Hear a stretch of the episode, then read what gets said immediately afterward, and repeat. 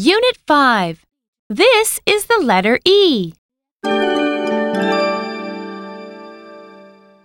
1. Trace the big E. Please count and trace with me. One, two, three, four. E. A big E. E is for